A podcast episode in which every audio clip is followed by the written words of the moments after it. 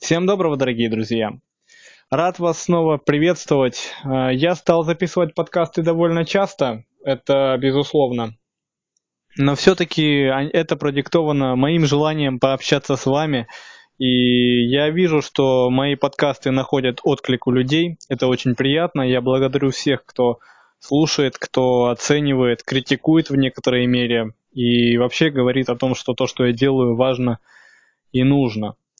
Сегодня я, наверное, хотел бы поговорить немножко об отношениях и о семье. Разговаривать буду, возможно, даже не сидя, то есть я буду немножко даже похаживать, где-то что-то делать. Но я думаю, что это не особо повлияет на качество записи и вообще тему, по поводу которой мы сегодня с вами поговорим. Э, вы никогда себя не спрашивали, чем отличается нынешняя современная семья от семьи, которая была ну, скажем так, лет 30 назад. Многие сейчас клеймят Советский Союз и все, что с ним связано, потому что тогда не было того, тогда не было этого, тогда было мало что позволено. Знаете, может, может быть отчасти это и так, может быть отчасти что-то было э, действительно запрещено, я отрицать этого не стану.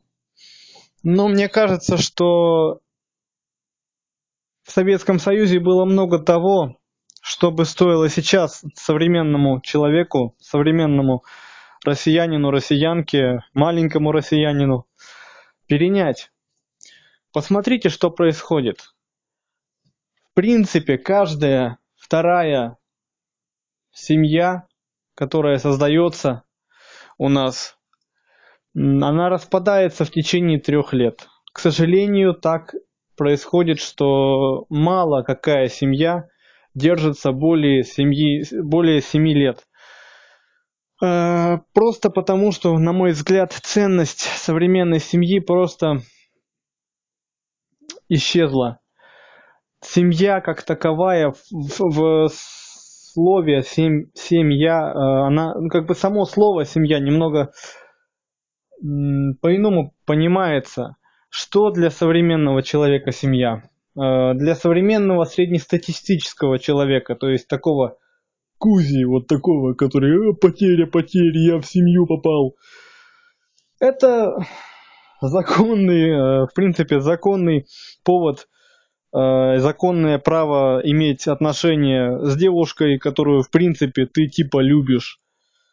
Возможно, в какой-то мере есть планы о, о детях, но одним из, одной из причин, по которой семья сейчас совсем други, э, означает совсем не то, что означало раньше, это то, что карьерный рост преобладает над э, желанием создавать, созидать, развиваться.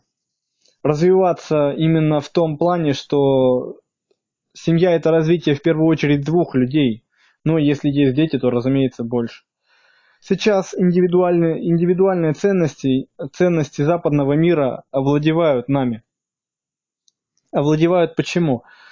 Э, Америка, как говорил тот же Задорнов, он э, любит порассуждать на эту тему, и я приветствую его речи подобного рода. Западный мир, он всегда был ориентирован на индивидуальное, на частную собственность, на индивидуальность. И как бы э, там, там нет такого предубеждения, что семья это что-то незыблемое, непоколебимое. Если ты завел семью, ты должен за нее отвечать, ты должен, ну, я говорю с точки зрения мужчины – ты должен э, делать все для того, чтобы семья была крепкой и обеспечена всем, чем только возможно. На Западе никогда все-таки особо не считались с этим мнением, и если вдруг не пожилось, вдруг не по, ну как бы, ну действительно не пожилось, развод, это не трагедия. Ну, господи, найдешь еще кого-то. Там э, вот эта политика, она абсолютно адекватна. У нас все-таки это неприемлемо. И только сейчас – в последнее время, к сожалению, э, вот, этот, вот этот американская, американская модель поведения и отношения ко всему в подобном роде, она начинает у нас активизироваться. Меня это не радует, потому что все-таки я считаю, что у каждой, у каждой народности, у каждой страны есть свой путь. Америка и Россия – это абсолютно два полярных мира. Полярных мира во многом, если не во всем, то, то в, в очень многих вещах это абсолютно противоположные полюсы. Потому что э, скажи русскому человеку, что если вдруг не пожилось, ну ладно, скажу так, скажи э, человеку, которому лет, ну, скажем, 30, даже 35 уже, э, женщине, например, тем более, скажи женщине, что, ну, если не поживется, то найдешь кого-то другого, разведешься, найдешь кого-то другого, а тем более будучи с детьми, да она в это мало того, что не поверит, она вас осмеет и будет права, потому что у нас по-другому быть не может. Э, к сожалению, это тоже один из наших минусов. Женщина, э, как таковая, Э, после обремененная детьми и не дай бог разведенка, мать-одиночка, получает, к сожалению, клеймо. Клеймо э, что-то вроде черной вдовы, ну, с этим понятием, думаю, вы знакомы. Хотя я знаю, в принципе, женщин и девушек, молодых девушек, которые действительно воспитывают дети, детей одни по тем или иным причинам, я знаю и таких девушек, которые по сути, да, женаты якобы, якобы считают, что они счастливы, но детей-то они воспитывают одни. Мужчины не участвуют в воспитании детей почти никак. Э, да и вообще, как бы современный, да, современный мужчина, ему проще просто взять, откупиться от ребенка, дать ему деньги на какой-нибудь новый iPad последней модели, чем пойти с ним э, в зоопарк или еще куда-нибудь. Можно, наверное, сказать, что какое я имею право говорить о подобных вещах, если сам не женат и на данный момент у меня нет близкой подруги для того, чтобы я хотя бы как-то мог оправдать свои утверждения. Все же я говорю о том, что я говорю, и у меня есть опыт, который позволяет мне говорить подобные вещи. Почему я говорю, что женщины в России, именно в России, ну вообще не то, что в России, даже вот в странах восточной направленности, они слабее, слабее, э, чем женщины западных стран. Да, слабее, да, у, у нас есть предубеждение по поводу того, что женщина с ребенком это уже пропавшая женщина. К сожалению, это так как бы не было прискорбно это признавать.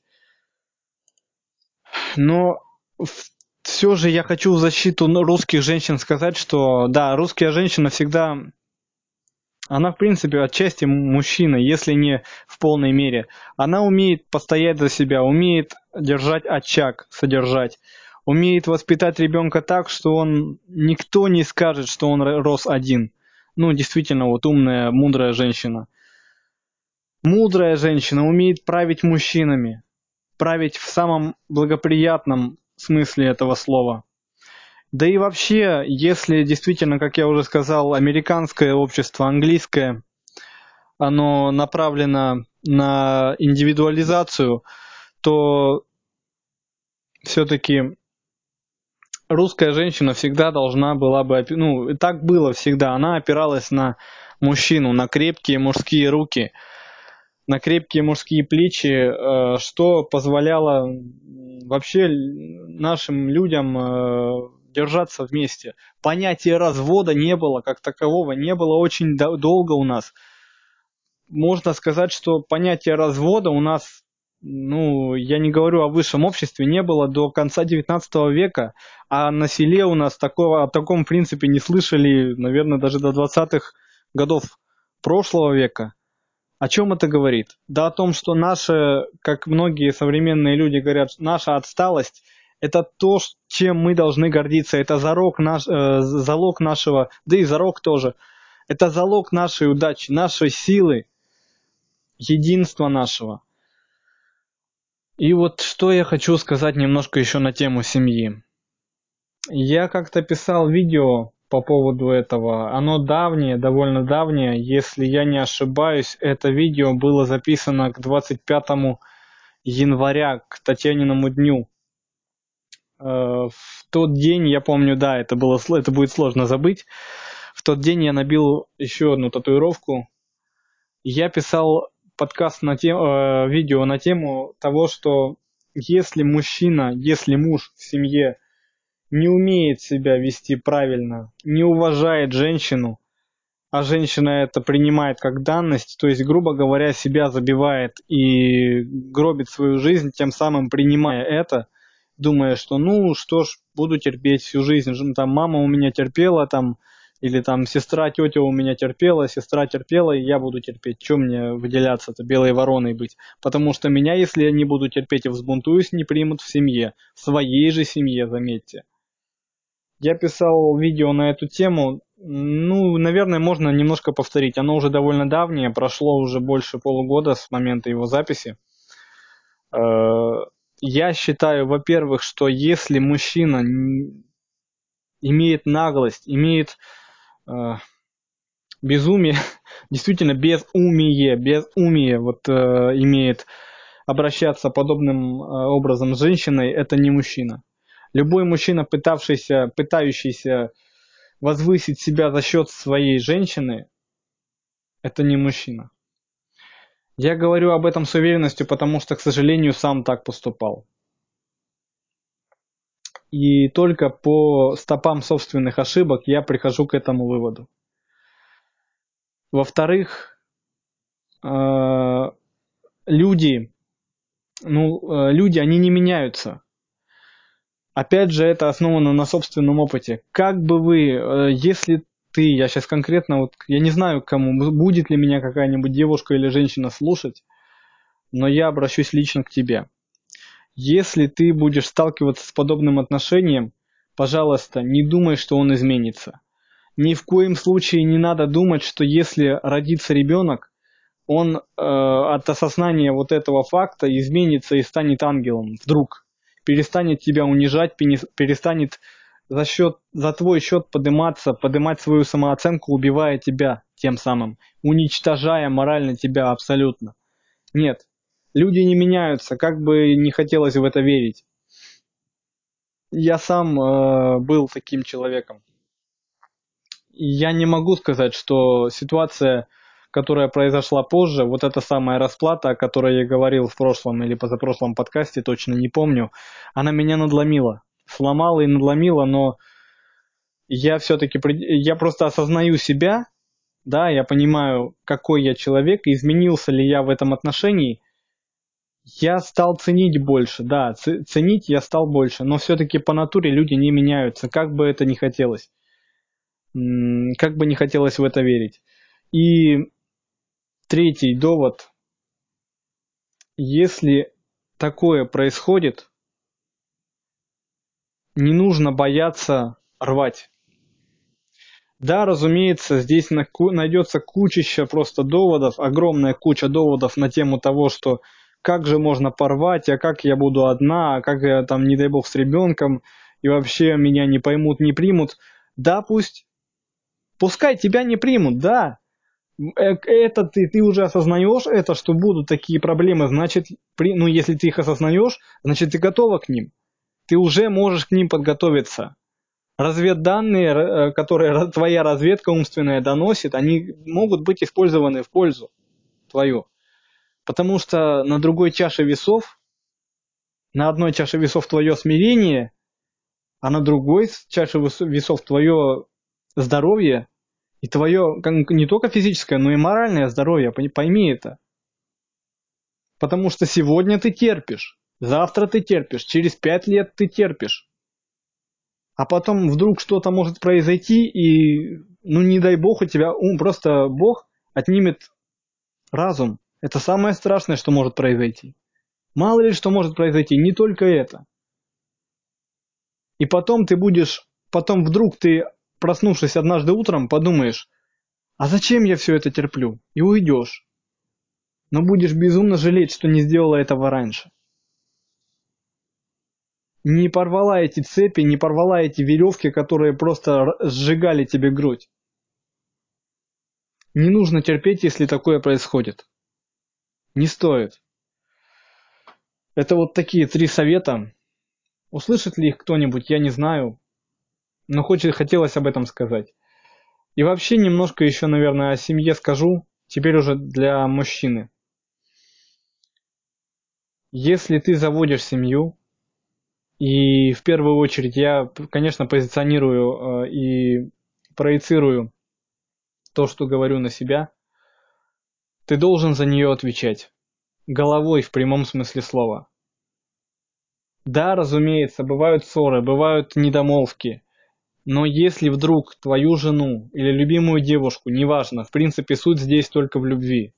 Если есть любовь, остальное уже не важно. Остальные условности это так. Вспомните последние новости. Анджелина Джоли и Брэд Питт поженились спустя 9 лет.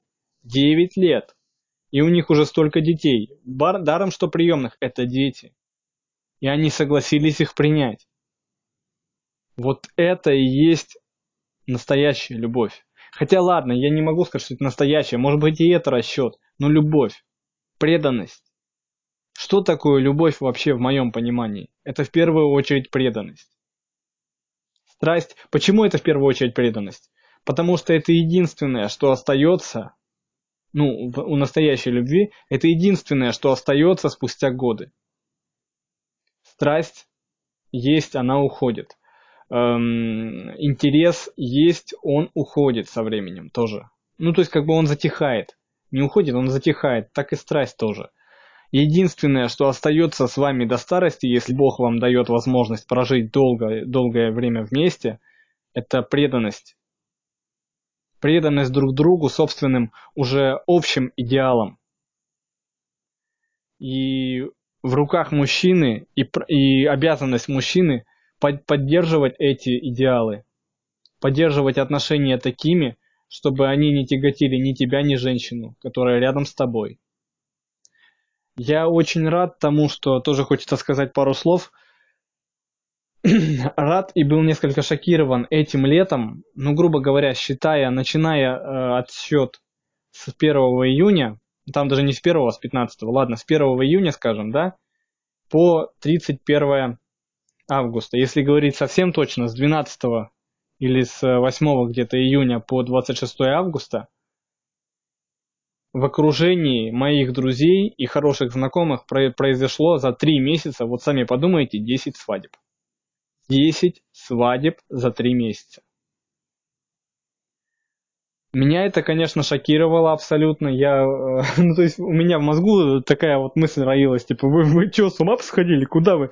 Вы куда разогнались, дорогие мои? Но в первую очередь это безумно приятно. Безумно приятно видеть молодых девушек, моих подруг, безумно молодых парней, друзей моих видеть. Ну, в большей степени подруг, потому что, э, ну, потому что, да, у меня как бы, получается, два друга женились, и вот восемь подруг и хороших знакомых замуж вышли. А, безумно приятно видеть вот эту радость, искреннюю радость а, связывания себя в самом хорошем смысле слова вот этими самыми непоколебимыми узами любви и преданности. И дай Бог каждому хотя бы раз в жизни испытать, во-первых, любовь, искреннюю, настоящую, безумную любовь, которая просто срывает башню. Дай Бог каждому это испытать. И дай Бог каждому увидеть в глазах любимого человека, когда он будет стоять напротив тебя у алтаря и, и говоря слово «да», искреннюю э, веру в свои слова. Когда она рядом с тобой сто... э, будет стоять и скажет тебе «да», и ты ей ответишь тем же, ты запомнишь этот момент на всю свою жизнь. Поверь мне, в моей жизни было немного моментов, которые я никогда в своей жизни, в жизни не забуду. Но они настолько яркие, что я не опасаюсь говорить подобные довольно громкие слова, что я никогда в жизни этого не забуду. Так и здесь. Я никогда не был сторонником пышных празднований, Э, вот этих вот трехдневных метаний, я все-таки э, немного, не то что меркантилен, я... Расчетливость у меня, она никуда не девается, она стоит на втором, первом, первом, втором, может быть, третьем месте. И поэтому я всегда считал, что чем э, устраивать пышнейшие празднования, лучше отдать те деньги, которые ушли бы на свадьбу, на откорм большого количества родственников и других, отдать их, отдать их молодой семье, потому что им эти деньги гораздо нужнее сейчас. Приятно осознавать, что наше государство начинает обращать внимание на молодые семьи. Эм, не знаю, через какое время я сам остепенюсь. Возможно, очень не, не через скорое, может вообще этого не произойдет. Я уж слишком люблю свободу. Но мне приятно видеть, что семьи создаются, и дай бог, чтобы из тех десяти свадеб, которые произошли этим летом вокруг меня, ни одна из них в течение хотя бы десяти лет не распалась. Дай бог. Ну а на сегодня все. С вами был Роман Волкотлак. И помните, мы сильнее, чем думаем. Любите друг друга и цените друг друга.